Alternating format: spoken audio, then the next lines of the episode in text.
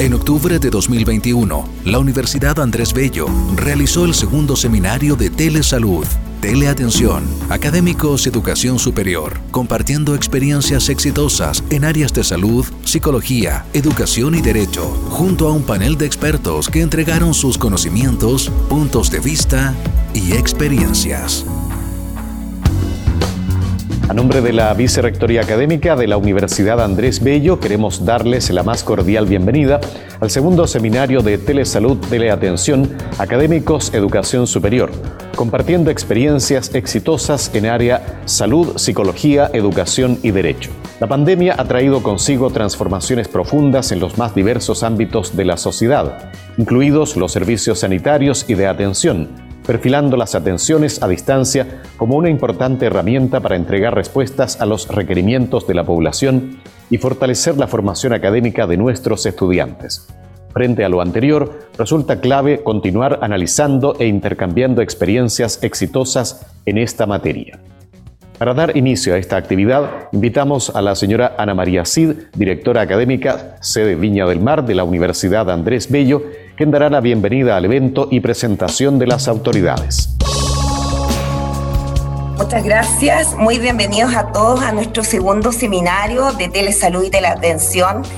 En nombre de la Vicerrectoría Académica, estamos muy contentos de poder iniciar eh, un nuevo encuentro eh, en la cual vamos a poder encontrar y resolver dudas y compartir las mejores prácticas en relación a la telesalud y a la teleatención que tan exitosamente hemos implementado como institución a lo largo de este año y medio. Queremos eh, agradecer la presencia de nuestras autoridades, partiendo por nuestro vicerrector académico, el líder de, de, de este proyecto que ya lleva un año. Así que a nuestro vicerrector académico, Nicolás Brosma, le damos la más cordial bienvenida a los decanos de las facultades que han propiciado y han liderado eh, esta metodología como parte del proceso formativo de nuestros estudiantes, la doctora Mónica Canales, decana de la Facultad de Enfermería, doctor Cristian Campo, decano de la Facultad de Rehabilitación, doctora María Gabriela Huidobro, decana de la Facultad de Educación y Ciencias Sociales, doctora Carolina Chile, decana de la Facultad de Derecho. Eh, y por supuesto a la doctora Claudia Morales, decana de la Facultad de Medicina. Queremos saludar también la presencia de nuestros vicerrectores de sede, el doctor Octavio Enríquez y el doctor Gerald Pio. Eh, gracias por acompañarnos en esta jornada. Estamos muy ansiosos de tener un día para compartir experiencias, eh, para poder hacer las preguntas que tenemos en relación a cómo se ha ido eh, desarrollando cada uno de estos procesos eh, a lo largo de este año. por lo tanto, ahora queremos invitar, por favor, a nuestro vicerrector académico para dar la inauguración formal de este seminario. Nicolás. Buenos días a todos y todas. Gracias, Anita. En primer lugar, quiero saludar a, nuestras decanas, decanos, directoras académicas de, la sede de Viña del Mar y Concepción, a nuestros vicerrectores también, Viña del Mar y Concepción, pero muy especialmente a eh, nuestros expositores. Hoy día cerca de 15 académicos eh, de las distintas áreas, de salud, psicología, educación y ciencias jurídicas, van a presentar sus experiencias, eh, las que han tenido durante este año en actividades de, de teleatención. El año pasado, más o menos en la misma fecha, también en octubre hicimos esta jornada. Y yo les comentaba eh, cómo surge esta idea y, cómo se estructura como una metodología hoy día eh, de enseñanza, aprendizaje, que a, nuestro juicio ha tenido bastante éxito. Y a comienzos de la pandemia, en el año, eh, en marzo del año pasado, muchos de nuestros académicos, particularmente de las áreas de salud y la pedagogía, liderados por sus decanaturas, plantearon el deseo y la necesidad de poder colaborar eh, y ayudar a los distintos grupos poblacionales que estaban siendo más afectados con la pandemia. Eh, nos referimos a ayudar a adultos mayores, niños y niñas de todas las edades, funcionarios del área de la salud, que hubo un momento que fue muy crítico y necesitaban bastante apoyo, y a todos aquellos grupos más vulnerables que tradicionalmente se ven más afectados por este tipo de, de desastres. En conjunto con los decanos definimos, eh, para poder enfrentar este, este, este desafío, definimos como tres principios fundamentales para estructurar esta actividad y esta metodología. La primera era asegurar que el servicio que se entregara a todos estos usuarios fuera pertinente y de, y de calidad. no íbamos a avanzar en un servicio independiente de la urgencia que no fuera pertinente y de calidad. En segundo lugar, resguardar la seguridad de nuestros estudiantes, docentes, colaboradores y beneficiarios. Hasta el día de hoy, ¿cierto? Seguimos con, ese, con estos dos principios iniciales. Y tercero, poder dar continuidad a la formación de nuestros estudiantes. Con estos tres principios en mente, los académicos que están acá hoy día, liderados por su, su decanatura, y muchos otros académicos, eh, desarrollaron múltiples iniciativas para la, la atención telemática de hoy día miles de pacientes y usuarios a lo largo de todo el territorio eh, nacional. Evidentemente, significó eh, sortear una serie de obstáculos tecnológicos y humanos, pero con el esfuerzo de todos los equipos, eh, nuestros académicos y estudiantes pudieron avanzar muy satisfactoriamente, atendiendo a miles de usuarios en las distintas, en las distintas áreas. Dado el éxito y nivel de satisfacción que en general se, se ve en todas las áreas, en todos los académicos, estudiantes y usuarios, estamos convencidos de que muchas de estas iniciativas y estrategias van a permanecer definitivamente en el futuro. Hoy día, eh, para algunos programas y en algunas asignaturas, esta metodología ya es parte eh, del programa eh, y sabemos que mucho de esto va a quedar en, lo que, en los semestres que vienen y en los años que, vienen, aportando y, perfeccionando la metodología pero sí se van a mantener en el tiempo. Dado este convencimiento de que sí representa la teleatención de salud una muy buena metodología para nuestro proceso de enseñanza-aprendizaje, es que hemos decidido realizar esta jornada y las vamos a seguir realizando durante los próximos eh, semestres eh, y años, para poder intercambiar experiencias, para poder perfeccionar y validar como una metodología más que una herramienta eh, para el proceso de enseñanza-aprendizaje eh, más moderno, más actualizado de nuestros estudiantes y capacitación en muchos casos de, nuestro, de nuestros docentes. Yo quiero agradecer aquí también el trabajo de las directoras académicas de C, nuestros decanos y a nuestros académicos por creer y avanzar en esta, en esta eh, iniciativa y poder finalmente dar servicio a muchos, a miles de, usuarios a lo largo del territorio nacional y en algunos casos internacional, que eh, por distintas razones, a veces ni siquiera dependiendo de la pandemia, no tienen acceso a eh, servicios de, de, Así yo les deseo una excelente jornada, ¿cierto? Y eh, nos estaremos viendo, interactuando e intercambiando opiniones durante, durante la tarde. Muchísimas, muchísimas gracias. Muchas gracias, vicerrector. A continuación dejamos con ustedes al señor Jorge Congrif Trabuco, director clínica jurídica de la Facultad de Derecho, sede Concepción, quien expondrá sobre la experiencia aplicada en el consultorio jurídico de la Clínica Jurídica UNAV.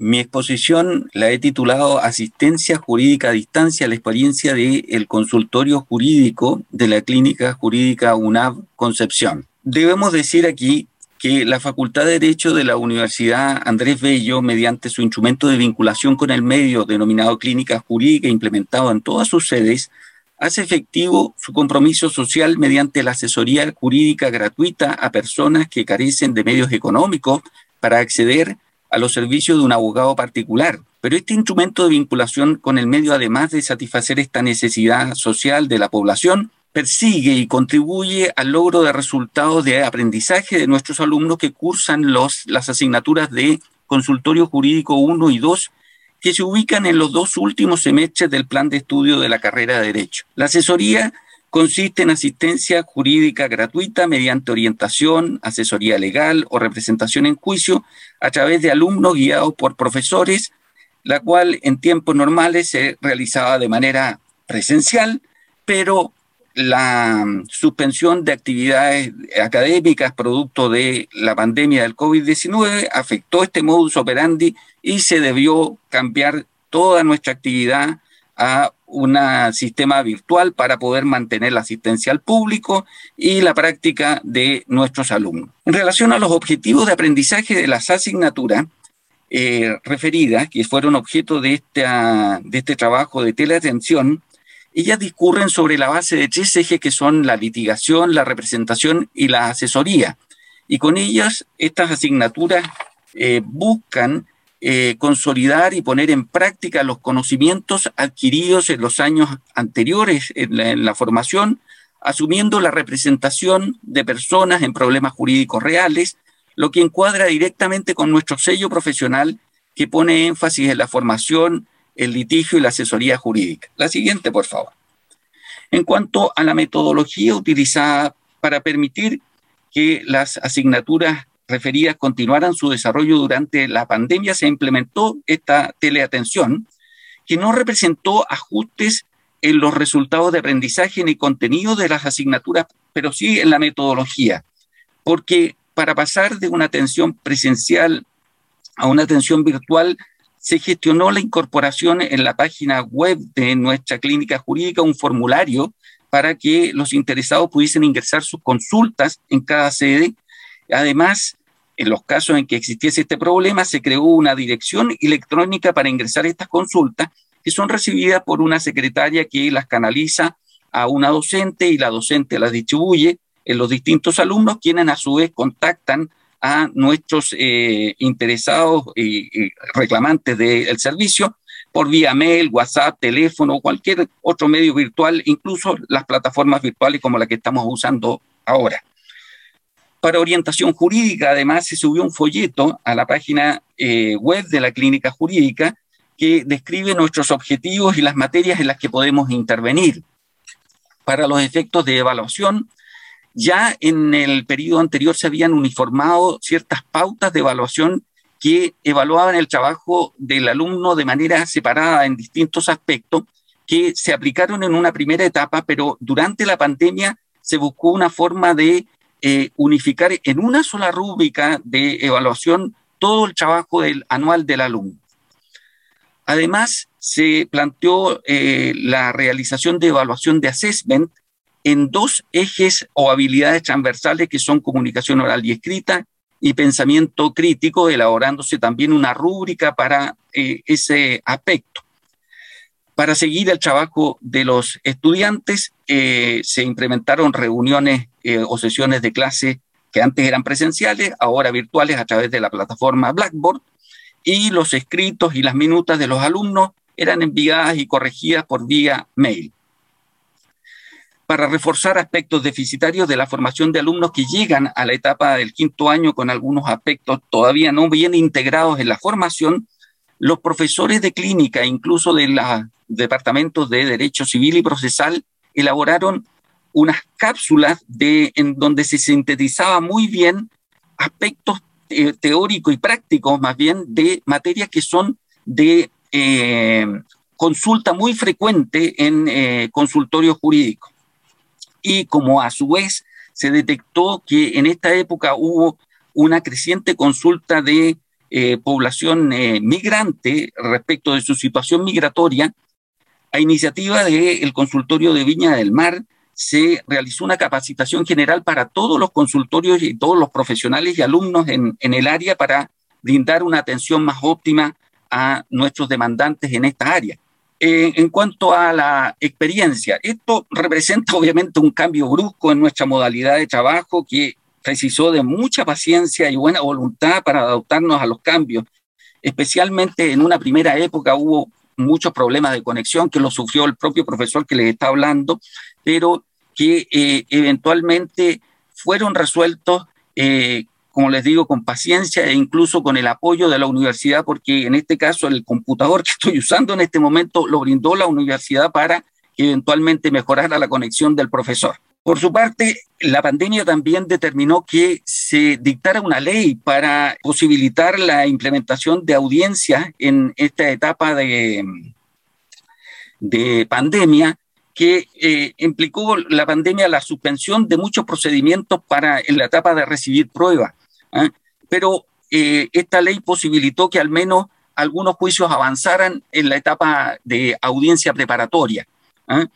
Y en los casos en que los alumnos se vieron privados de la posibilidad de tener la experiencia de una audiencia de juicio y de incorporación de pruebas, se implementaron eh, unos ejercicios simulados de incorporación de prueba para suplir esa falta. Hoy en día, en materia de familia, los tribunales han ido avanzando y están realizando audiencias de eh, juicio y eventualmente están teniendo esa experiencia nuestros alumnos. Además, sufrimos eh, otro impacto con la suspensión de charlas asistencia presencial. las charlas que dictaban nuestros alumnos, principalmente establecimientos educacionales, o las charlas que gestionábamos desde el entorno profesional para eh, reforzar la formación de nuestros alumnos, se vieron resentidas en un primer momento, pero en el siguiente año esta situación, y en este año especialmente, la situación se ha recuperado. Además, los vínculos de cooperación que tenemos con una serie de organismos como el CERNAMEG, la Fundación Techo, GAM, la Corporación COAMA, el Instituto Nacional de Derechos Humanos, entre otros, han permitido que hayamos vuelto a tener nuestro nivel de consulta que eh, se había resentido porque había llegado a ser el 54% del nivel que teníamos anteriormente. Hoy en día eso se ha recuperado y estamos llegando ya al 88%. Además, este fenómeno de implementar consultas por vía virtual representó que empezaran a llegar muchas consultas que originalmente no llegaban del territorio en que nosotros atendíamos, sino que empezaron a llegar de otros lugares, especialmente del sur de Chile. Llegaron consultas de Valdía, San Carlos, Parral, San Javier, Uranilagüe, Contulmo, Laja, incluso Puente Alto, Santiago. O sea, nuestra, eh, nuestra cobertura se amplió mucho más y como se habilitó eh, la virtualidad para iniciar juicios, se pudo eventualmente llevar juicio en Temuco, en San Carlos, en Parral, que marcó presencia de nuestra universidad, nuestra sede, en lugares a donde no llegaban. En cuanto a grupos de eh, atendidos y estadísticas de atención, en Concepción en el primer año, en el 2020, se atendieron 151 personas, 84, 87 de las cuales representaron judicializaciones y este año ya eh, esa cifra va en 245, de las cuales 156 se han judicializado o representado algún trabajo de asesoría para nuestros alumnos. Del total de consultas, el 90% de las personas atendidas tienen algún nivel de vulnerabilidad comprobado en base fundamentalmente al registro social de hogares y otros antecedentes sociales que recabamos en la consulta. Y de estas personas, un 65% son mujeres y un restante 35% son varones. Es relevante también, eh, para eso veamos la siguiente, que eh, nos ha crecientemente llegado, la siguiente por favor, nos ha llegado un creciente número de consultas de población migrante, que al eh, realizar el trabajo que estoy exponiendo eran de 31, pero esto ha ido aumentando y ya van sobre 40 migrantes que han hecho consultas y han planteado problemas que eventualmente están gestionando nuestros alumnos en esta materia eh, y de los cuales el 87% son población de nacionalidad venezolana y el resto dominicanos, haitianos y cubanos. La modalidad de evaluación eh, utilizada, como se señaló precedentemente, eh, originalmente evaluábamos con distintas eh, rúbricas que evalúan los distintos aspectos del trabajo del alumno, ya sea la elaboración de escritos, la presentación de minutas, las audiencias, todo se evaluaba de manera separada y esto se simplificó en una sola rúbrica que evalúa todo el trabajo y que se centró en los siguientes aspectos, comunicación oral, comunicación escrita, conocimiento teórico práctico, destreza de litigación y actitud y desarrollo del alumno. Además, la siguiente, por favor, se eh, aplicó plan de assessment para evaluar dos habilidades transversales que son comunicación oral y escrita y pensamiento crítico. En nuestro caso, esto se aplicó a la evaluación de uno de los casos de que llevaran cada uno de los alumnos y los aspectos evaluados aquí fueron conocimiento y exposición de los hechos, identificación y evaluación de los elementos de la teoría del caso, actitud crítica frente al caso, evaluación de las evidencias del caso, identificación de debilidades del caso, participación creativa y debate de ideas y utilización de vocabulario formal y jurídico. En cuanto al impacto interno y externo, en el primer año lo que se observó es que el número de alumnos que tradicionalmente teníamos en estas asignaturas se redujo en un 24%, pero la situación mejoró este año. Recuperamos el nivel de alumnos que usualmente teníamos en, en estas asignaturas y eh, en los resultados obtenidos, en el primer semestre de 2020, un total de 18 alumnos, un 33% aprobó de manera destacada y solamente un 1%, ese, perdón, un 6% que representa un alumno reprobó la asignatura. La situación en el segundo semestre mejoró en, en el año 2020 porque un total de 19 alumnos inscritos aprobaron todos, pero 26 el 26% lo hizo de manera destacada.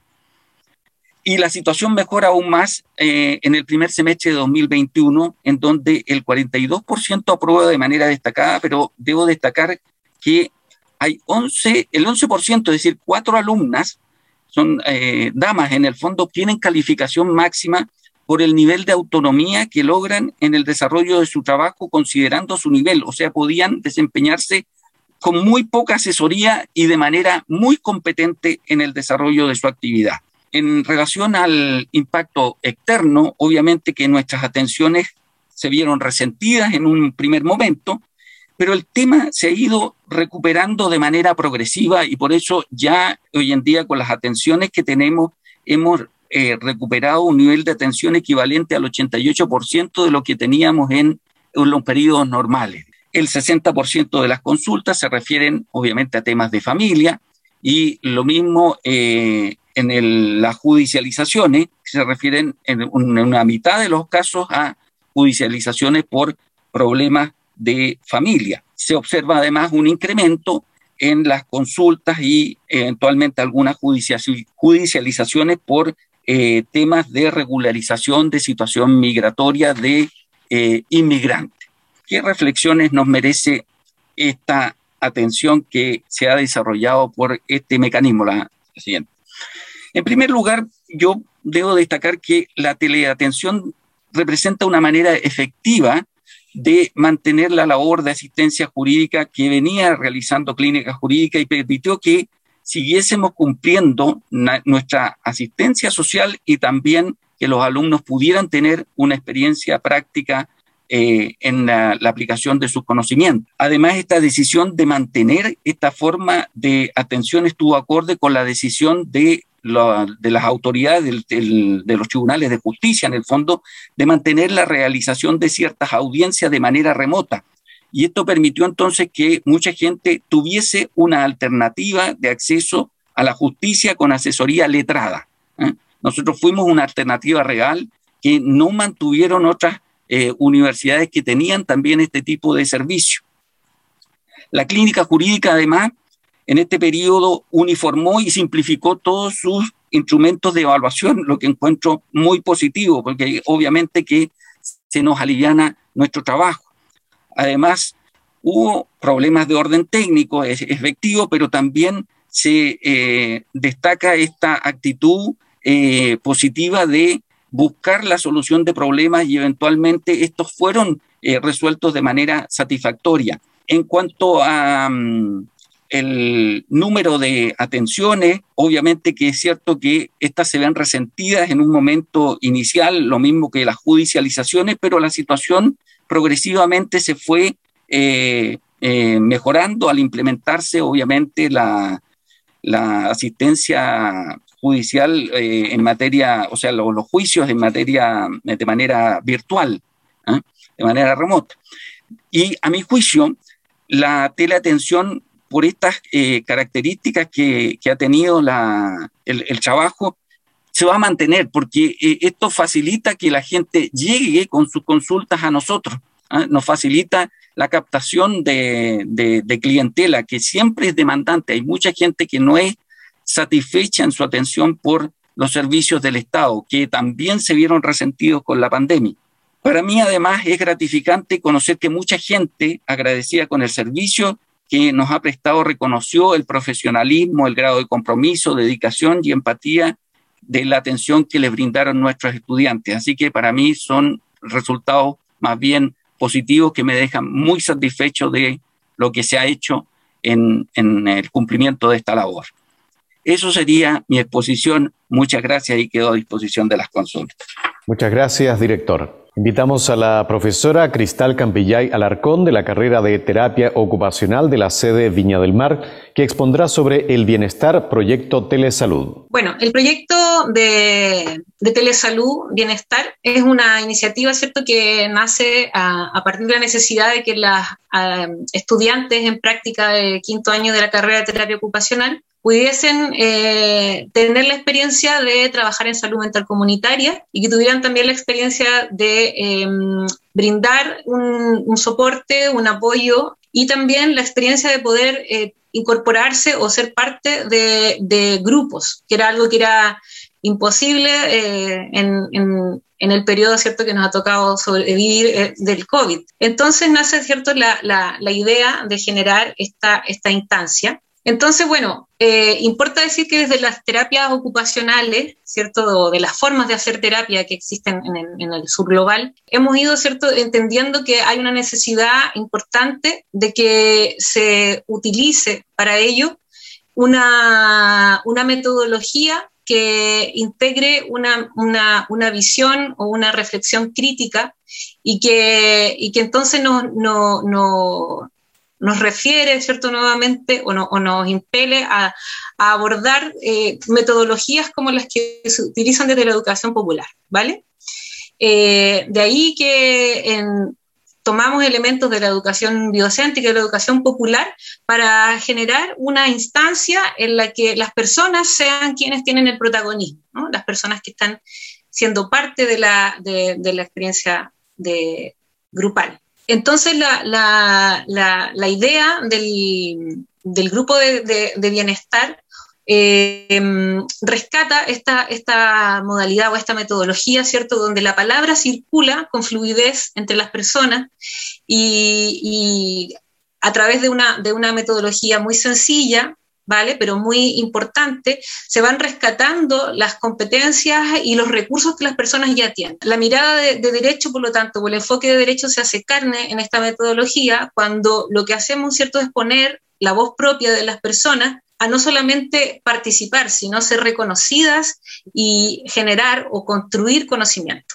entre ¿no? Una construcción de saberes. Los objetivos que tenía entonces este, esta, esta experiencia o este proyecto, ¿cierto?, era promover el bienestar integral de las mujeres que desean compartir su sabiduría y desarrollar aprendizajes colectivos a través de la escucha, la reflexión, el diálogo y el contacto con el cuerpo a través del movimiento. ¿sí? Entonces los, los objetivos específicos eran brindar un espacio de escucha, de contención y apoyo en la gestión emocional desde la terapia ocupacional, que sería la modalidad individual, ya que este proyecto tiene dos modalidades, una grupal y una individual, que es donde las alumnas, bueno, las estudiantes, brindan este em, apoyo a las usuarias. El segundo era brindar acompañamiento a las mujeres sobrevivientes de cáncer o que conviven hoy con cáncer o otras patologías de alto desgaste psíquico, físico y emocional y promover espacios individuales de acompañamiento, ¿vale? Que son lo que brindan las ah, estudiantes. Bueno, eh, esto fue una colaboración, ¿cierto?, entre la Universidad Andrés Bello y la Asociación Sendero de AINI, que es la asociación que yo presido en Cataluña, y, mm, se dirigía, ¿cierto?, a las estudiantes de quinto año en eh, práctica profesional de terapia ocupacional.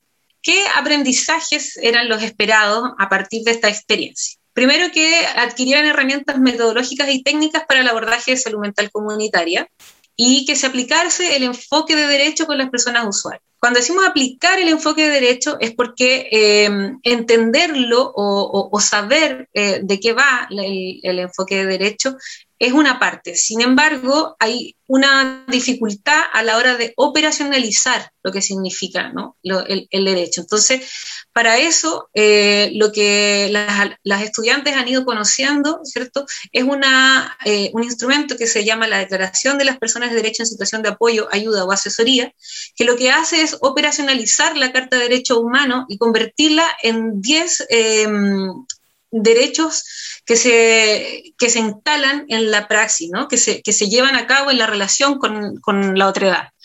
Hablamos del derecho, por ejemplo, a la voz propia, a la intimidad, a la confidencialidad, el derecho a aportar, el derecho al reconocimiento, el derecho a ser parte, ¿no?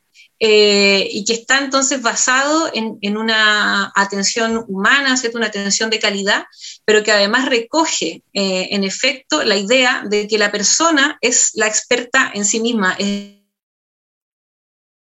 Entonces la importancia de la narrativa personal ¿no? y no la interpretación que hacemos los profesionales es fundamental. La otra, el otro objetivo, perdón, si te puedes devolver un poquito. era cierto que los estudiantes pudiesen comprender modelos propios de terapia ocupacional, pero también incorporar otros modelos, como el modelo de recuperación, que es un modelo que se utiliza en, el área de integración social, por ejemplo, y generar análisis crítico desde la perspectiva de género. ¿Ya? El análisis crítico de perspectiva de género eh, implica que las estudiantes hoy día no solamente eh, saben que existe un enfoque, sino que están permeadas de eso a partir, ¿cierto?, de un conocimiento específico que se ha tratado de incorporar a propósito de que eh, yo tengo una maestría en estudios de género y por lo tanto, al ser profesional, terapeuta ocupacional, mi interés, ¿cierto?, es que ellas puedan eh, ver o evidenciar cómo el tener esta mirada o esta perspectiva hace que su intervención sea mucho más em, individualizada y que tenga elementos propios, ¿cierto?, del, análisis. Esto, eh, aportar o tributar en el perfil de egreso, bueno, puede potenciar el desempeño de las estudiantes, de los profesionales en este caso, ¿cierto? Aportar una mirada crítica con perspectiva de género y basada, por lo tanto, en el respeto por los derechos de las personas usuarias. Bueno, la metodología, como les comentaba, es una metodología muy sencilla, ¿cierto? Que viene de la educación biocéntrica, que es, una, un modelo educativo que contempla tres áreas que tienen que ver con el principio biocéntrico, la, la, la teoría de la complejidad, ¿cierto? De Damoin, y la educación popular de Paulo Freire. Y entonces se pone a las personas a dialogar de una manera en que la palabra circula. Tenemos que imaginar que esto en una, en una, en una situación de, de presencialidad sería efectivamente un círculo. Pero eh, en, esta, en este formato seguimos llamándolo de esta forma, pero es básicamente instar a que todas las personas tengan un nivel de participación dentro de la instancia y por lo tanto facilitar que eso se dé, aprender a, a moderar de una manera en que todas las personas puedan contribuir en el espacio. Y eh, la idea de diálogo de mujeres sabias, ¿cierto? Que recoge esta, esta noción de que las personas hemos ganado nuestra propia experiencia y que tenemos las herramientas propias para generar nuestro propio bienestar. Y que por lo tanto todas esas cosas que yo he ido ganando a través de la experiencia pueden ser una contribución para las personas que están ahí dialogando también conmigo. Eh, muy bien, entonces también importa que las estudiantes no son simples conductoras de la experiencia, sino que son parte, son participantes activas eh, quienes tienen otro rol, pero no dejan de ser partícipes también de este grupo. Bueno, como les comentaba, ¿cierto? El círculo de cultura implica que la facilitación trae un ejercicio inicial con una propuesta, ¿cierto? Una propuesta que puede ser una propuesta eh, generatriz, ¿no? Que puede ser a través de una imagen, puede ser a través de, de visionar algún, algún algún cortometraje o un video, ¿cierto? Y traer, por lo tanto, una, reflexión que nos pone a mirar con distancia nuestra propia realidad y que nos permite eh, elaborar un, análisis, un, un discurso de la experiencia. Otra cosa era tener, ¿cierto?, la posibilidad de, tener esta noción de incorporar o de traer el cuerpo al espacio a través de algún tipo de ejercicio de movimiento o de respiración. Y eh, en concreto, las estudiantes han tenido que ir elaborando sus propuestas a través de un PPT y una presentación o elaboración de, alguno, de algún material o video específico, que es en este caso el elemento, el elemento generador o generatriz de la reflexión.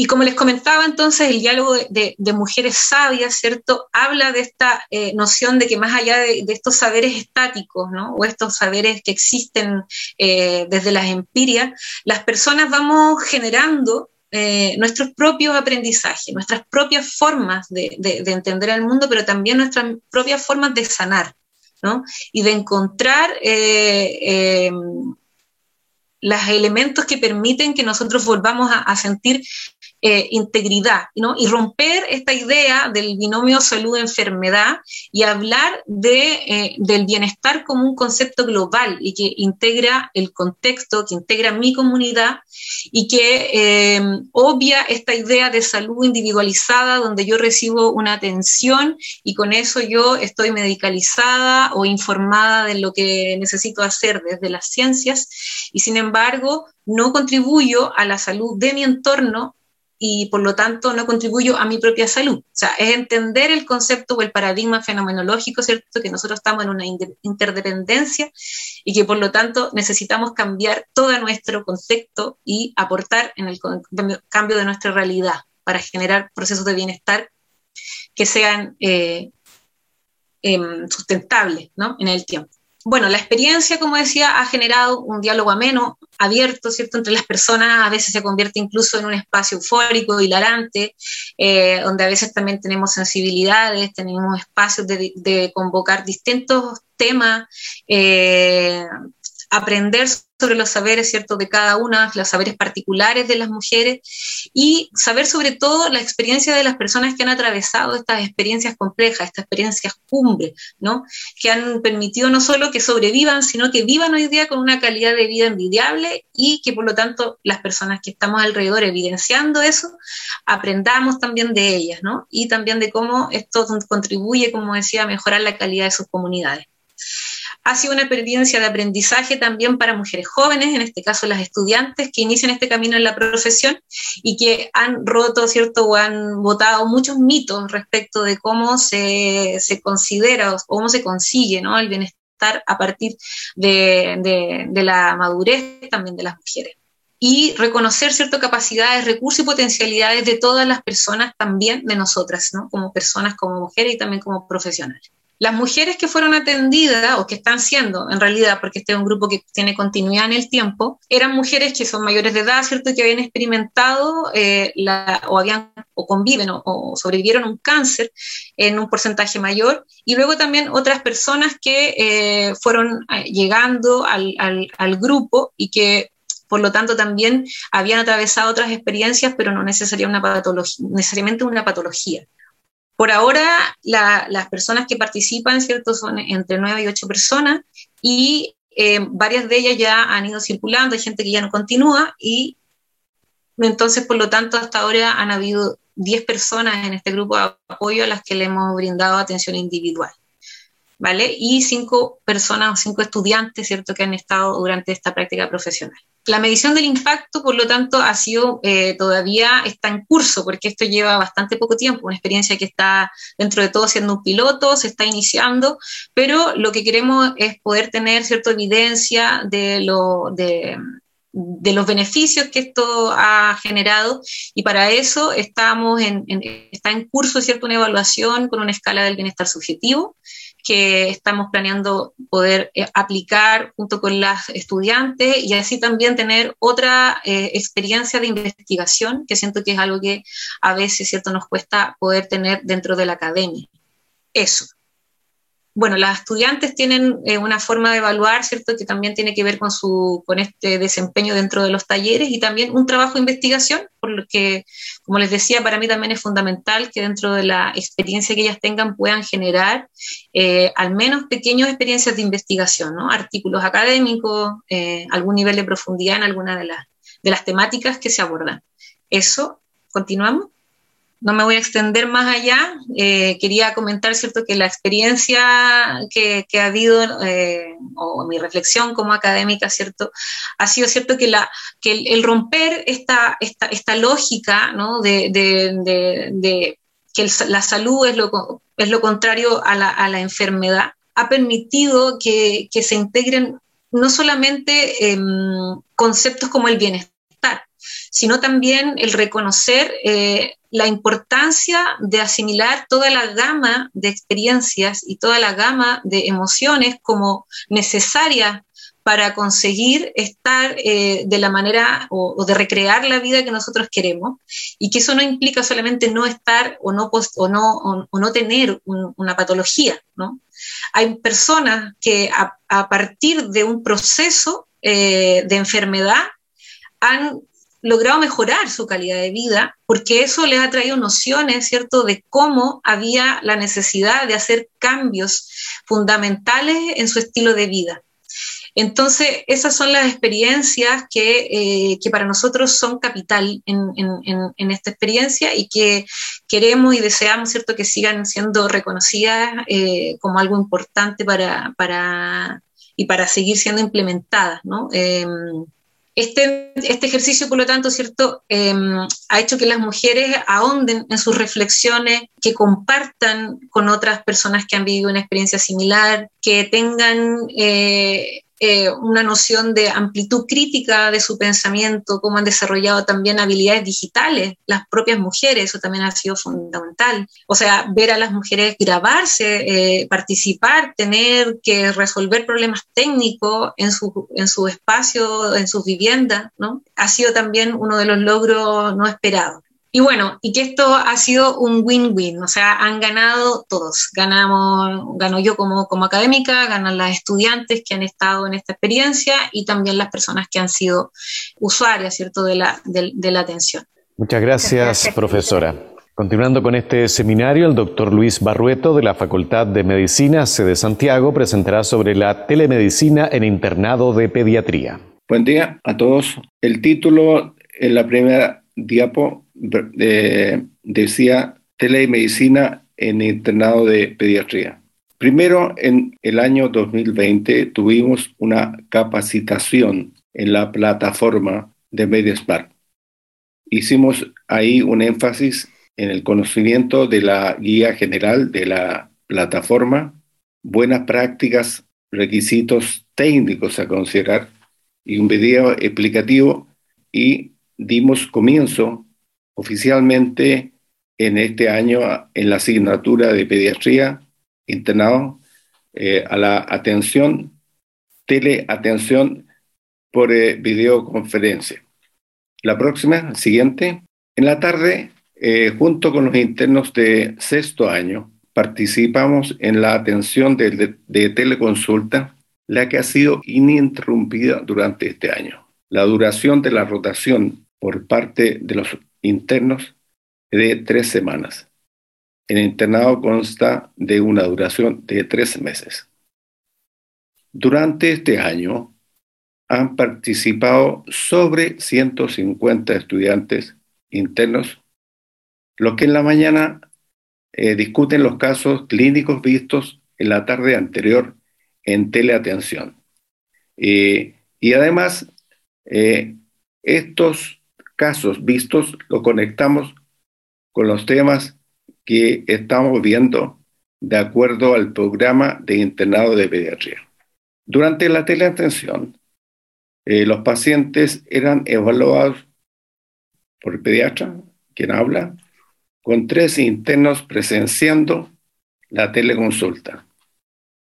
Previamente había un consentimiento informado de los padres en relación a la participación de los internos en la teleconsulta y además se le explicaba que la teleconsulta evidentemente tenía un déficit en lo que se refería a examen físico, eh, a inspección, percusión, ocultación eh, específicamente. Eh, la atención duraba 30 minutos y se admitía un máximo de cuatro pacientes por tarde. Los casos eran discutidos en la sesión de la mañana siguiente con el mismo docente y la totalidad de los internos de la rotación. De tal manera que el caso era ampliamente discutido por todo el grupo de internados aproximadamente 10 internos. La próxima. Durante este año eh, se han solicitado 494 citas médicas, siendo 292 de pacientes femeninas y 202 de pacientes de género masculino. De estas 494 se han realizado de manera efectiva 374 tensiones, siendo la no presentación del paciente la causa más frecuente de la consulta no realizada. Eh, tenemos entonces que uno de cada cuatro pacientes no se presenta a la teleconsulta.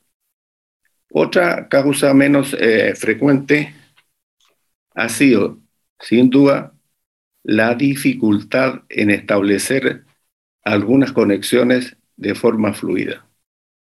Hay que hacer notar que la extensión geográfica abarcada va desde el sur, Valdivia, Osorno, hasta el norte, Iquique, y que hemos tenido algunos casos incluso del extranjero. Eh, de Bolivia hay tres casos eh, atendidos. La próxima, por favor. Eh, bueno, ¿quiénes son los pacientes efectivamente atendidos? En su mayoría corresponden a lactantes, vale decir, pacientes mayores de un mes y menores de dos años, y preescolares. No existen en nuestra estadística consultas para el grupo de recién nacidos ni, escolares mayores de 13 años. ¿Por qué motivo habitualmente la madre o el padre consultan? Habitualmente eh, consultan por controles de salud. Están entonces preocupados de que el crecimiento y desarrollo de sus hijos o hijas sea el adecuado. Hemos visto en este sentido un alarmante aumento del sobrepeso y obesidad en nuestro medio. Y también los pacientes consultan habitualmente por infecciones respiratorias altas, sobre todo en época de meses frío y sobre todo en grandes urbes. La infección respiratoria alta pasa a ser un motivo frecuente, prevalente de consulta. También un motivo eh, frecuente es el, lo que llamamos síndrome bronquial obstructivo. ¿Qué es la respuesta del sistema respiratorio eh, eh, a la noxa que estamos respirando? Eh, el sistema respiratorio se defiende de altos grados o, índice de contaminación y reacciona de esta manera produciendo una bronquitis de tipo obstructivo. También hemos visto en forma esporádica, pero intensa, cuando se da los casos de diarrea aguda. Habitualmente también hay que decir que estas son virales, eh, a diferencia de lo que sucedía en años anteriores, 10 o 20 años atrás, en que habitualmente la diarrea era producto de una infección bacteriana. No deja de ser llamativo el hecho de que las reacciones alérgicas vayan aumentando progresivamente. Antes, por ejemplo, era muy infrecuente observar pacientes con alergia a proteína de leche de vaca, por ejemplo. Situación que hoy día pasa a ser bastante más frecuente. También hemos visto en teleconsulta reacciones alérgicas de expresión cutánea, cosa que es más prevalente que lo que veíamos antes. Por lo tanto, uno podría decir que el medio ambiente de una u otra manera ha generado una respuesta en el ser humano distinta, que en nuestro caso se expresa por enfermedad. A manera de información, muchos pacientes se han preguntado por COVID-19 eh, y por indicaciones de alimentación. Aquí uno hace alguna prevención y cumple con decirle a los padres o tutores, en realidad, a qué, qué signos o qué síntomas de enfermedad COVID-19, por ejemplo, en los niños hay que tener eh, cuidado. Sobre todo considerando que existe un desplazamiento hacia personas más jóvenes de esta condición patológica. Y se ha escrito en Chile que la afectación por COVID en niños ha ido aumentando. Y curiosamente, la respuesta del ser humano es muy similar a la que se ve en una enfermedad llamada Kawasaki. Por lo tanto, uno cumple con decirle a los padres y tutores que tengan especial cuidado con algunos signos y síntomas relacionados con esta enfermedad. Y no es menor la cantidad de tutores o padres que mencionan y que quieren saber algunas indicaciones de alimentación, eh, tanto en pacientes lactantes como en pacientes preescolares y vuelvo a enfatizar, se ha visto un aumento que es preocupante del sobrepeso y de la obesidad infantil con las consecuencias que algunos especialistas están relatando eh, que podrían suceder en este grupo de pacientes. Próxima, por favor. Si bien, si bien la mayoría de los consultantes son de la región metropolitana, eh, hay que hacer notar que ha habido un incremento en las regiones norte y sur del país, incluso del extranjero, de manera constante. Eh, cuando uno examina al paciente, tiene solamente la opción de eh, recabar información de su historia personal, de su historia familiar, de la historia del embarazo y parto, de la historia que tiene antes de la consulta, por lo tanto la historia pasa a ser un eje fundamental en, la, en lo que puede hacer hipótesis diagnóstica eh, frente al paciente determinado. En realidad solamente contamos con la inspección, solamente podemos ver imagen del paciente.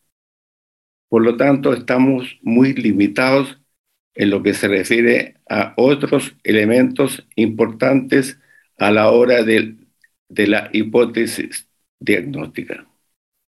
Por lo tanto, existen algunos casos, sin duda, que a criterio del pediatra requieren consulta presencial. Por lo tanto, esta indicación también es dada de manera oportuna al paciente y al, al, tutor. La próxima, por favor. Bueno, yo creo que la, como conclusión, ¿qué podría uno decir? Sin duda que esta forma de atención a distancia en este contexto país en que estamos viviendo ha sido de ayuda. Eh, sin duda que el, el progreso de las tecnologías de la información, junto con el uso creciente en los hogares de Internet, el incremento en las capacidades, de los equipos móviles han propiciado, sin lugar a duda, este desarrollo de la telemedicina. Sin duda. Y sin embargo, quiero decir, hay que estar atentos y conscientes de las limitaciones de esta tecnología. En el marco de la relación médico-paciente y especialmente en algunas condiciones en que se requiere la presencialidad para un correcto diagnóstico y correcto tratamiento. Gracias. Muchas gracias, doctor. Siguiendo con las presentaciones, dejamos con ustedes a Leonila Valenzuela Barriga y Karen Cáceres de la carrera de nutrición de la Universidad de las Américas, UDLA, que expondrán sobre la experiencia en implementación de telesalud en la práctica profesional de nutrición y dietética. Buenos días. Nosotras con Leonila Valenzuela vamos a presentar experiencia en implementación de telesalud en la práctica profesional área integrada de la carrera de nutrición y dietética de la Universidad de las Américas. El equipo de académicas del Centro de Atención Nutricional UTLA, que eh, trabajamos en conjunto para hacer este, esta presentación, fueron Natalia Arevalo, quien les habla Karen Cáceres, Carla Cárdenas, Daniela Gómez, Evelyn Sánchez y Leonila Valenzuela. Los contenidos que vamos a abordar en esta presentación, principalmente el contexto de las prácticas profesionales en nutrición y dietética, cuáles fueron los problemas y desafíos eh, que tuvimos para implementarlo, los antecedentes de este trabajo, la metodología que utilizamos, el análisis de los resultados de, de aprendizaje de la práctica, la adaptación de actividades presenciales a virtuales los resultados que obtuvimos principalmente de los usuarios y de los alumnos, las limitaciones y fortalezas que vimos dentro de estas actividades y finalmente las conclusiones. Las prácticas profesionales dentro de esta carrera eh, son cuatro principalmente. Esta clínica, donde los alumnos van a, los centros asistenciales como eh, hospitales públicos, privados, eh, clínicas. Luego está atención primaria, en donde ellos van a CESFAM, a SECOS, CESFAM rural, etcétera, postas rurales también de repente. Alimentación colectiva, donde ellos se desempeñan como nutricionistas dentro de una central de alimentación, dentro de colegios, de empresas privadas, etcétera. Y la cuarta práctica profesional que ellos tienen es la práctica integrada, que está dentro, inmerso dentro de los centros de atención nutricional que tiene UTLA en cada una de sus sedes. Actualmente está en Santiago Centro, Maipú, Providencia, La Florida, Viña del Mar y Concepción. Dentro de estos centros de atención nutricional, principalmente los servicios que prestamos son la consulta nutricional, en la cual se realiza una evaluación nutricional integral a cada uno de nuestros pacientes, Em, un plan de intervención dietoterapéutico de, de, acuerdo a las condiciones presentes en el paciente. Nosotros atendemos desde bebés recién nacidos hasta adultos mayores durante todo el ciclo vital y eh, una pauta de alimentación personalizada que se le entrega a cada uno de estos pacientes. Luego nosotros tenemos controles nutricionales periódicos con ellos. No solamente es una consulta, sino que se van haciendo distintos controles para ir viendo el seguimiento de ellos. Y también paralelamente se realiza una intervención educativa a la comunidad. Nosotros trabajamos actualmente con colegios, jardines infantiles, organizaciones gubernamentales y otras organizaciones comunales también que les prestamos este servicio de educación nutricional. ¿Cuál es el propósito de la práctica profesional integrada en estos centros de atención nutricional? Hay dos beneficiarios principales que son los estudiantes y los usuarios. Primero, los estudiantes, para estos estudiantes es ser un eje integrador de experiencias de aprendizaje teórico práctico, permitiendo articular el currículo con el quehacer profesional a través de la vinculación del constructo teórico con la praxis, en un escenario sumamente real, donde se conjuga el valor ético, el compromiso comunitario y la responsabilidad social en concordancia con la malla curricular de la carrera. También tenemos a los usuarios que son beneficiarios. Eh, para ellos contribuye a mejorar la calidad de vida durante todo el ciclo vital, como yo les había comentado, y también a través de atenciones nutricionales individuales, actividades grupales de promoción de estilos de vida saludables y eh, también adaptándose a estas necesidades em, del contexto actual eh, de salud pública del país. ¿Cuál es el contexto? Eh, primeramente inició la pandemia. Eh, con esto surgió la necesidad de innovar en las metodologías y paradigmas en la formación académica de nuestros estudiantes, con el fin también de dar continuidad a las prácticas profesionales la carrera de nutrición UDLA en una de sus cuatro prácticas profesionales, como le había contado, de el área integrada en los centros de atención nutricional, logra dar respuesta oportuna a, la propuesta que permitiría dar cumplimiento a estos eh, resultados de aprendizaje a través de telenutrición, asesorías nutricionales, talleres sincrónicos y también de manera asincrónica como cápsulas educativas eh, de manera online a la comunidad. Este trabajo presenta y analiza los resultados y percepciones de la implementación de la práctica profesional en el formato 100% online. ¿Cuál fue el problema y desafíos que nosotros nos, eh, nos enfrentamos?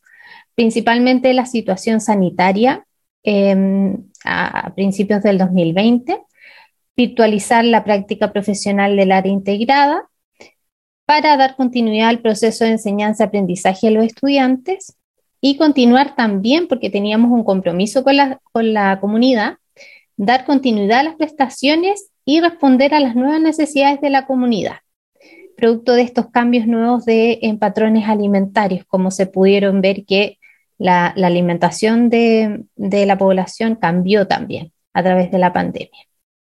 ¿Cómo lo hicimos nosotros? Principalmente evaluamos el porcentaje de resultados de aprendizaje del programa de estudio que podrían implementarse en modalidad online.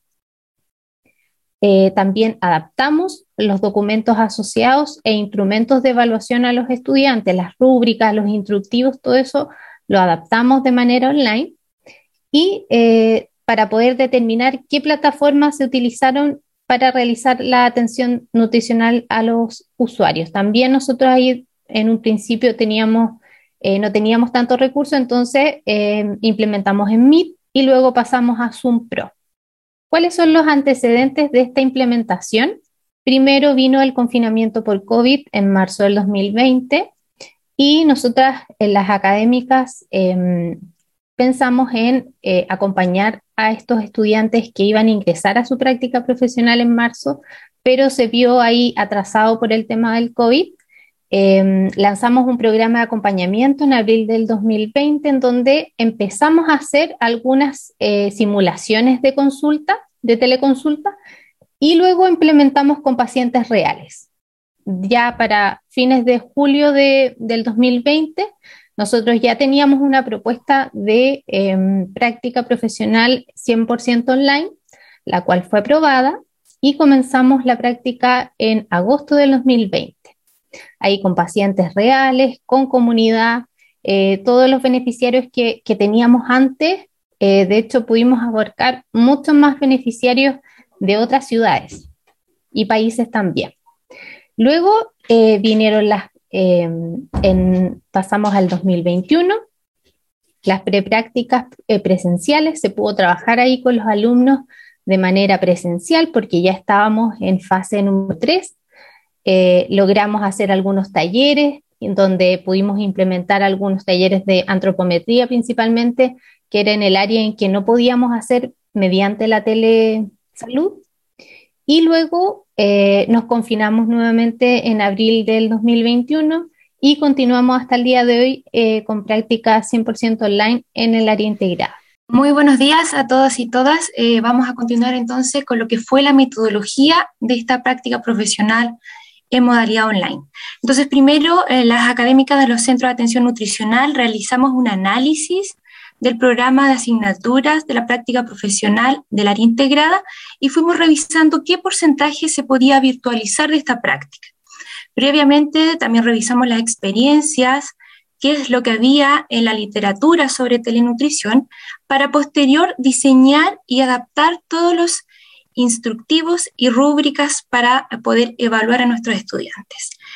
Y eh, bueno, como les comentaba también eh, la colega, se implementó previamente un programa piloto para posterior ejecutar esta práctica profesional online que hasta el día de hoy la estamos realizando y eh, finalizado cada internado se realiza retroalimentación por parte de los estudiantes de manera sincrónica, además de encuestas de satisfacción. Entonces realizamos este análisis de resultados de aprendizaje y fuimos viendo que se podía y que existía esta posibilidad de adaptar eh, todos los resultados de aprendizaje a metodología online. Podíamos desarrollar actividades educativas alimentaria y nutricional que incorporaban promoción, prevención o tratamiento. Además, podíamos eh, aplicar la dietética y o dietoterapia dietoterapia, en la creación de protocolos, planes de alimentación y también ejecutar actividades administrativas propias de la labor del nutricionista, como también realizar responsablemente las exigencias propias de la asignatura. Comentar que eh, las asignaturas de práctica profesional tributan a todos los resultados de aprendizaje, tanto genéricos como específicos, declarados en el perfil de egreso. Entonces fuimos viendo dentro de esta metodología eh, la adaptación de las actividades. De manera, presencial eh, realizábamos en los seis las seis sedes de los centros de atención nutricional, consulta nutricional, además de talleres de alimentación saludable, póster científico, diseño y ejecución de proyecto educativo. La consulta nutricional lo adaptamos a consulta nutricional modalidad online y con esto desarrollamos instructivos a usuarios online que fueron previamente aprobados e implementados en un programa piloto. Los talleres de alimentación saludable se realizaban de manera presencial en el laboratorio de técnicas dietéticas de cada sede y eh, se, em, em, lo desarrollamos eh, a metodología online a través de talleres sincrónicos y también asincrónicos a través de cápsulas educativas. Continuamos con el trabajo que teníamos de manera presencial en colegios y también en empresas. Eh, el póster científico que lo realizábamos de manera presencial lo empezamos a desarrollar em, a través de seminarios web o webinar eh, y con esto podíamos llegar a una mayor cantidad de beneficiarios también. El diseño y ejecución de proyecto educativo eh, lo implementamos a asesorías online, a colegios e instituciones y continuamos también con el trabajo desarrollando eh, con esto nuevos instructivos y también rúbricas. Dentro de la cobertura de, eh, la estadística, cierto que durante el 2020-2021 eh, los beneficiarios, el total de beneficiarios en los seis centros de atención nutricional fue de 3.184. Las consultas nutricionales fueron 700, hasta el día de hoy, 773 usuarios beneficiarios.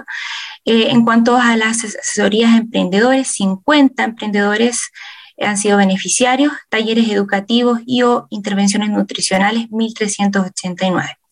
El total de número de estudiantes eh, por, que han transcurrido desde el 2020 a 2021 han sido de 185 en los seis centros de atención nutricional. La tabla número uno nos muestra los principales resultados eh, de la percepción de la práctica profesional integrada online en estudiantes de quinto año de nutrición y dietética y eh, casi la totalidad de los estudiantes dice estar muy de acuerdo o de acuerdo con que las teleatenciones fueron una experiencia de aprendizaje útil para mi formación profesional y que pude poner en práctica lo aprendido en clases teóricas. También casi la totalidad de los estudiantes considera que esta experiencia contribuyó dice estar muy de acuerdo, de acuerdo con que esta experiencia contribuyó a mi formación integral como futuro profesional. Y eh, casi el 90% de los estudiantes dice estar muy de acuerdo y de acuerdo con que esta modalidad eh, eh, se siente estar más capacitado para dar respuesta a los nuevos paradigmas o modalidades de atención en salud online.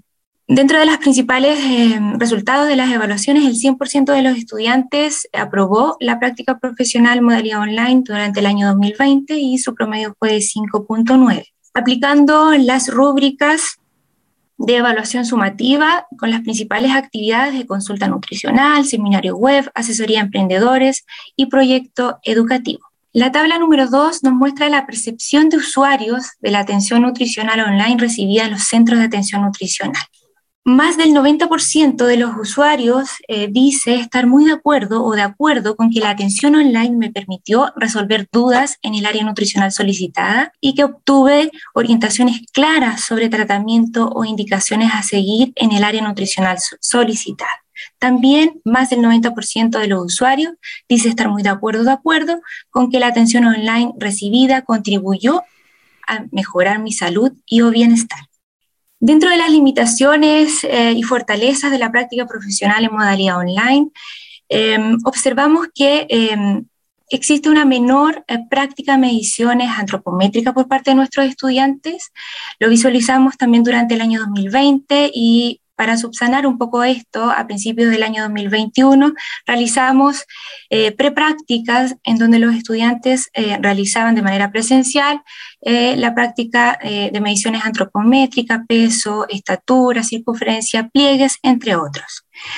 También una de las limitaciones fue y ha sido los problemas de conectividad para nuestros estudiantes y para ellos la universidad les proporcionó algunas becas para poder tener mejor conectividad.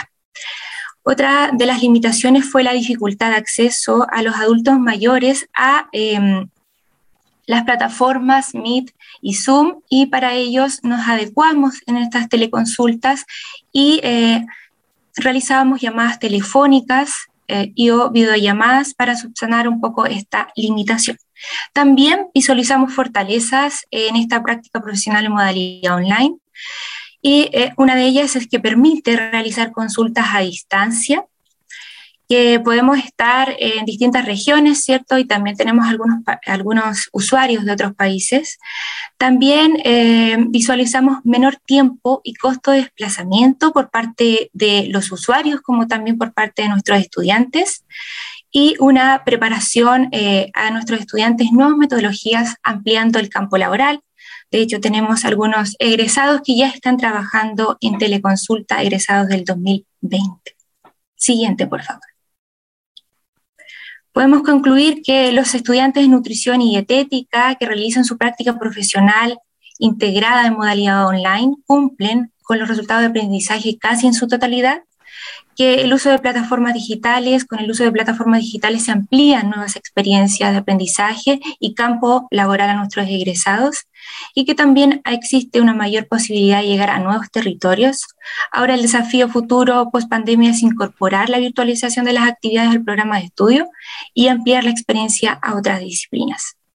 Muchas gracias a todos y todas por su atención. Muchas gracias, profesoras Leonila Valenzuela y Karen Cáceres. A continuación invitamos a la directora, señora María Teresa Morales, quien dirigirá las sesiones de preguntas a expositores. Muchísimas gracias. Eh, los invito entonces a participar eh, planteando sus preguntas a través del chat. Yo voy a partir eh, formulando una al profesor Congre y es la siguiente de no existir condiciones que impidan la formación presencial, sería en virtud de la experiencia presentada, de los resultados que obtienen, del análisis que realizan, sería partidario de seguir implementando y mejorando las prácticas de teleatención en estudiantes de la carrera de Derecho. No, está el profesor Congre, perdón. Bien, vamos a formular una pregunta entonces para, eh, para Cristal de la carrera de terapia ocupacional. Cristal, ¿se escucha bien, no? Sí. ¿Cuáles fueron las principales barreras que debió salvar eh, como, docente, como profesora, para eh, que los estudiantes pudieran cumplir con los objetivos o, o aprendizajes esperados en las asignaturas en que se impartieron estas prácticas de teleatención? Yo diría que una de las cosas más complejas es que em, el poder hacer la, convocatoria, el, el, tener la certeza de que íbamos a poder contar con las participantes y por lo tanto que ellas puedan tener la experiencia de llevar casos de manera individual porque no todas las personas que acceden al grupo tienen una necesidad de tener acompañamiento individual. Y sin embargo, la importancia, o sea, y, que esto es súper importante para su eh, desarrollo profesional, o sea, el hecho de que puedan brindar una atención individual. ¿Ya? Entonces, esa ha sido una de las cosas que, que, ha sido a veces compleja, ¿no? El, estar ahí tirando un poco de, varias redes para, para, para, poder generar una, una mayor presencia de, de, mujeres participantes para que ellas puedan tener esta, esta experiencia, valga la redundancia, ¿no? De poder atender y, eso ha sido una de las cosas como dificultad. Y luego eh, el tema de las redes, o sea, no, todas las mujeres eh, saben o tienen la posibilidad, ¿cierto?, de manejar un buen equipo, en este caso, cuando lo ideal, ¿cierto?, para una atención directa es que estén con un, computador y, y, muchas no tienen o no tienen ellas la habilidad para trabajar en eso, entonces implica tener que, que, que llamar a algún, a algún familiar, etcétera, ¿no? son como la, la, las vicisitudes que, que, han atravesado. Bien. Eh, qué bueno el aporte también con los testimonios, Cristal, que, que pudiste finalmente mostrarnos, ¿no? Así que felicitaciones.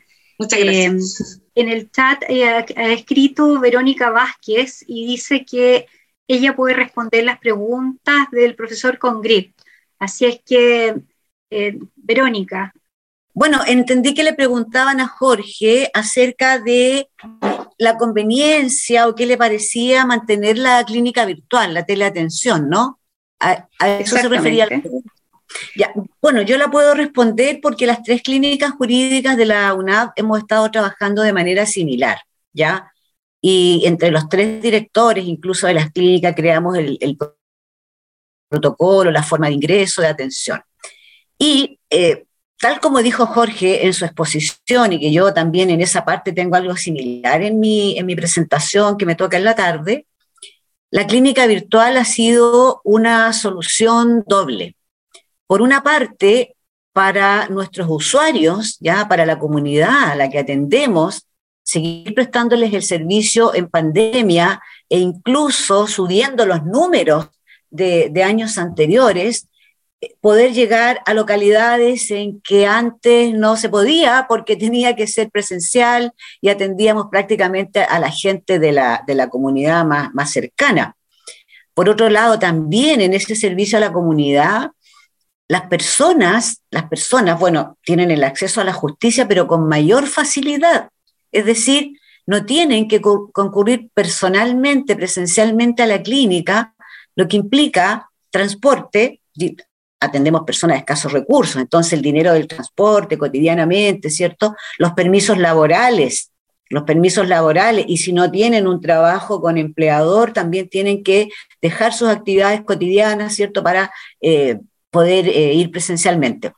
Eso por un lado, es decir, se ha mantenido la atención y ha sido una experiencia muy exitosa para el acceso a la justicia de la comunidad. Y por otro lado, nuestros alumnos han podido tener un avance curricular, es decir, alumnos de quinto año que están a puertas, ¿cierto?, de su egreso y continuar para finalmente titularse, han podido realizar su práctica, en definitiva, en la clínica jurídica con el desarrollo de las habilidades, las competencias necesarias, ¿cierto?, para eh, la consecución del perfil de egreso. De manera que eh, lo hemos conversado en reuniones acerca de la necesidad y conveniencia de mantener la clínica jurídica virtual. Siempre el juicio de que también haya atención presencial, pero la mantención de la clínica virtual eh, es muy importante. ¿Ya? Eso. Muchas gracias, Verónica. Entendiendo entonces que em, a juicio, ¿verdad?, de la carrera, lo que ven como eh, eh, funcionamiento de esta clínica jurídica por el rol que cumple en el proceso formativo para los estudiantes, eh, independiente de las condiciones de pandemia, agentes externos, ¿verdad?, en que se impida la presencialidad, sería entonces esta práctica de teleatención una modalidad que debiéramos seguir manteniendo para poder, por un lado, decíamos, eh, seguir contribuyendo a esta formación en virtud de los resultados que obtienen de los estudiantes y a la vez brindar este servicio a la comunidad. Verónica. Sí, efectivamente, así es. Ya, muy bien, muchísimas gracias. Eh, hay una pregunta aquí eh, desde el chat, dice, para la presentación de la UDLA Nutrición. Primero quería felicitarlas por los tremendos números mostrados y mi pregunta va por el lado de la proyección que ven en la teleatención nutricional como campo profesional de los nutricionistas.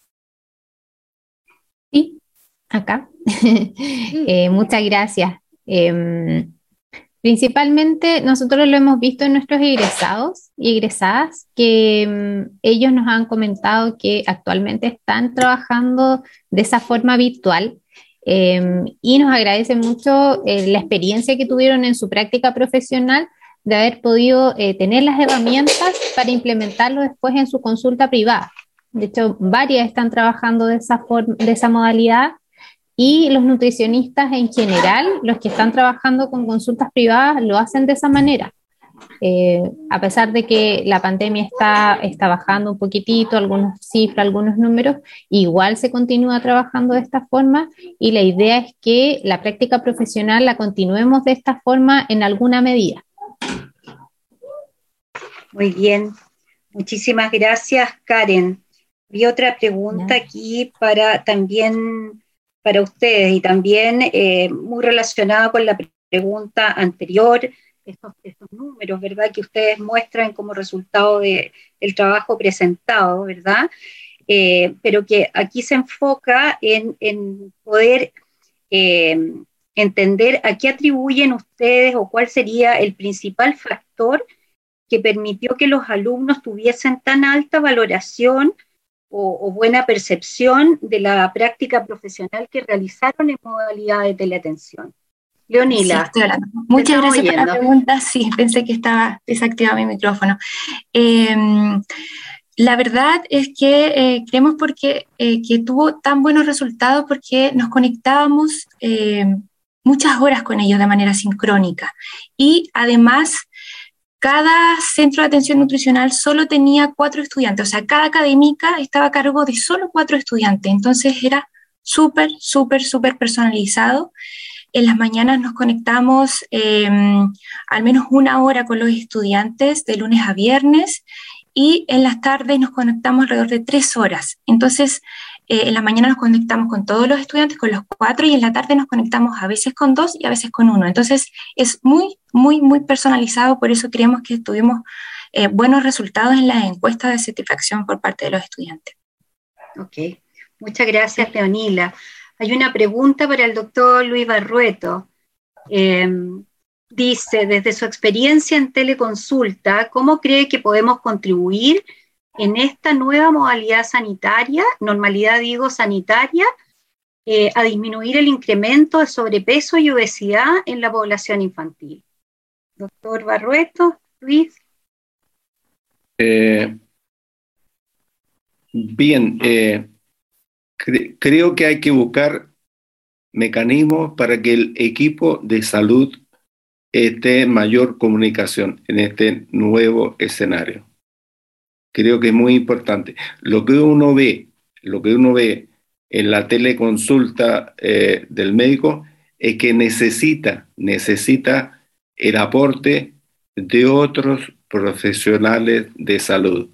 Y por lo tanto, yo creo que una estrategia interesante va a ser de qué manera nos comunicamos con otros profesionales de salud de tal manera de constituir un equipo fuerte para la nueva pandemia que se aproxima, que bueno, estoy exagerando. Digo yo que la sobrepeso y obesidad está muy fuertemente aumentando. Así que tenemos que hacer una contribución en ese sentido. O sea, yo respondería entonces que tenemos que buscar el mecanismo de comunicarnos por esta vía eh, para prevenir exactamente esa condición que sea vecina y que es cierta en nuestro país. Doctor Barrueto, y, eh, en relación a esto de este trabajo en equipo, multidisciplinario, ¿cómo lo entiende usted? ¿Cuáles serían los profesionales que allí debieran abordar esta temática en conjunto para ser eficiente y lograr bajar, ¿verdad?, estos datos que, van siendo una alerta, como, como señalaban y también como advertían desde la presentación de, de la carrera de nutrición recién mostrada. Bueno, eh, nosotros eh, hemos tenido muy buena experiencia en la, en la plataforma MediaSmart, por ejemplo, trabajando justamente con nutrición. Eh, tenemos casos de pacientes que están con sobrepeso u obesidad y que estamos viendo en conjunto. Pero también requerimos, también requerimos que intervengan, intervengan otros profesionales, como por ejemplo psicólogos, enfermeras, eh, kinesiólogos, terapeutas. Entonces, tenemos que buscar la forma inteligente de crear equipos de salud eh, en ese sentido. Eh, por el momento solamente hemos trabajado, entre comillas, más o menos en conjunto con nutrición en la plataforma. Pero evidentemente, evidentemente que detrás de la sobrepeso, detrás de la obesidad, hay otras condicionantes también que escapan a nuestra formación profesional. Por ejemplo, sabemos que hay bastante eh, alteración, entre comillas, emocional en algunos pacientes. Eh, sabemos que en otros pacientes significa que tenemos que acentuar su actividad física, etcétera, etcétera. Entonces, tenemos que constituir un grupo de salud completo, homogéneo, eh, complementario. Muy bien. Y una última pregunta. Eh, usted hablaba de que la medicina a distancia sin duda ha sido una ayuda, ¿verdad? Con el, el, uso, el buen uso de la tecnología de la información y la comunicación, el mayor em, acceso a, Internet que tienen, ¿verdad?, los usuarios, pero sin embargo advertía que se debía estar atento a las limitaciones en la relación médico-paciente. Aquí hay actividades o prácticas dentro de ese relacionamiento, ¿verdad?, en la atención de salud, que deben realizarse en presencialidad. Eh, esto en virtud de, de, las asignaturas que abordan los estudiantes que estudian medicina, eh, el principal componente seguiría siendo presencial o podríamos una, ir en virtud de, esta realidad del avance, como usted señalaba, de la telemedicina, eh, ir, a, ir teniendo componentes que se pueden impartir de manera virtual, pero dejando exclusivamente a una parte de ellos para la presencialidad, o la idea es continuar con este modelo tradicional eh, en virtud de que sea posible eh, mantener actividades presenciales con los alumnos.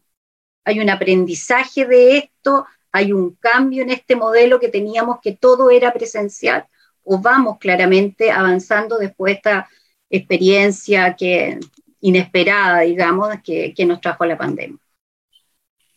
Sí, buena pregunta. Eh, una reflexión solamente. Así, así como el coronavirus tiene mecanismos de adaptación, como, entre comillas, eh, llama la atención, por ejemplo, que sea un porcentaje de pacientes asintomáticos. O sea, usted tiene el virus, pero no lo siente. Digo esto como analogía solamente. Uno tiene que adaptarse.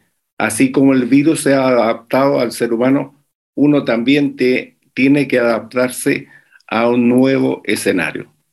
Y este nuevo escenario y esta adaptación será producto del pensamiento crítico que tengamos todos los eh, encargados de dar salud, no tan solo en el área de la salud, salud me refiero, sino que todos tenemos que pensar como universidad qué estrategia tomamos, porque el futuro exige adaptación del ser humano. Entonces, me pregunta usted, eh, ¿cómo visualizo la enseñanza de la medicina? Seguramente un mix, seguramente mixto. Hay una parte que es indudablemente presencial. Ahí uno se acuerda de las frases que escuchaba del horquilla diagnóstica, que significa que tengo que tener una buena historia, un buen examen físico y tengo agarrado un porcentaje de mi diagnóstico. Sí, es importante que el examen físico sea presencial, pero es importante también que yo tenga una buena historia. Y seguramente hay algunas especialidades. Seguramente hay un que hacer en que la historia clínica del paciente sea muy importante. Y por lo tanto, podríamos, entre comillas, no necesariamente tener esa presencialidad que tenemos ahora actualmente. Tenemos que adaptarnos a los tiempos futuros los tiempos que vienen. Entonces, yo veo la enseñanza, por ejemplo, de la medicina mixta. Y creo, creo que algunas especialidades podrán ser más o menos presenciales que otras, sin, sin lugar a duda. Veo, por ejemplo, que la psiquiatría, por ejemplo, es distinta a la cirugía. que necesita una, una presencialidad evidente, la cirugía. Eh, la psiquiatría necesita escuchar, hablar, y lo puedo hacer por esta vía. Siempre manteniendo esa relación médico-paciente, que es importante y que creo que no deberá verse alterada por esta irrupción de, la tecnología. Muy bien, muchas gracias, doctor. Eh, una pregunta para la profesora Leonila Valenzuela. Muchas gracias eh, por su presentación y su acompañamiento durante toda la carrera. Este es un, alumno, ¿no? Claramente. Con respecto a la pregunta es esta, con respecto a los proyectos educacionales del área de nutrición, ¿cree usted que los niños tienen mejor recepción con la modalidad online o presencial? Leonila. Muchas gracias. Ahí María Paz, una, una de nuestras estudiantes. Em, la verdad que eso todavía hay que estudiarlo, pero sí eh, dentro de los proyectos educativos que nosotros hemos realizado eh, de manera sincrónica, ¿cierto? En algunos colegios, establecimientos, eh, sí ha tenido buena recepción por parte de los estudiantes. De hecho, también hemos realizado mixto, una cantidad de estudiantes en las aulas y otro porcentaje de estudiantes conectados. Y la verdad que hemos tenido muy buena muy, muy buena eh, recepción por parte de los estudiantes, pero eso yo creo que habría que estudiarlo más adelante. Profesor Congrep señala que con respecto a los migrantes, eh, las principales dificultades que se nos presentan es la posibilidad de asumir defensas con alegatos en las cortes, por lo que los recursos que se puedan presentar en casos de decretos de expulsión se deben presentar en nombre de ellos eh, sin, nuestro, eh, sin nuestro patrocinio, digo. Además, con muchos migrantes hay problemas en la obtención de documentación necesaria para regularizar la situación en casos en que esta es posible y en estos casos la tramitación administrativa es demasiado lenta, pues la respuesta de los órganos del Estado del Interior es muy lenta. Bien, Em, vamos a finalizar entonces esta etapa. Yo quisiera agradecerle a cada uno de los expositores eh, el poder compartir estas experiencias exitosas de teleatención. Sin duda ha sido un gran trabajo el realizado que ha tenido, como decíamos, este doble efecto de, por un lado, contribuir a eh, dar respuestas de atención a eh, miembros de nuestra comunidad y por otro lado, de manera muy, muy importante, muy, muy potente, contribuir a la formación de nuestros estudiantes. Muchas gracias a los expositores y a todos quienes están participando en el chat, enriqueciendo este diálogo, este compartir a través de las preguntas que nos han formulado. Muchas gracias. A contar de este momento se realizará un receso y se continuará con la presentación de los trabajos a las 11.5 minutos. En octubre de 2021, la Universidad Andrés Bello realizó el segundo seminario de Telesalud, Teleatención, Académicos y Educación Superior, compartiendo experiencias exitosas en áreas de salud, psicología, educación y derecho, junto a un panel de expertos que entregaron sus conocimientos, puntos de vista y experiencias.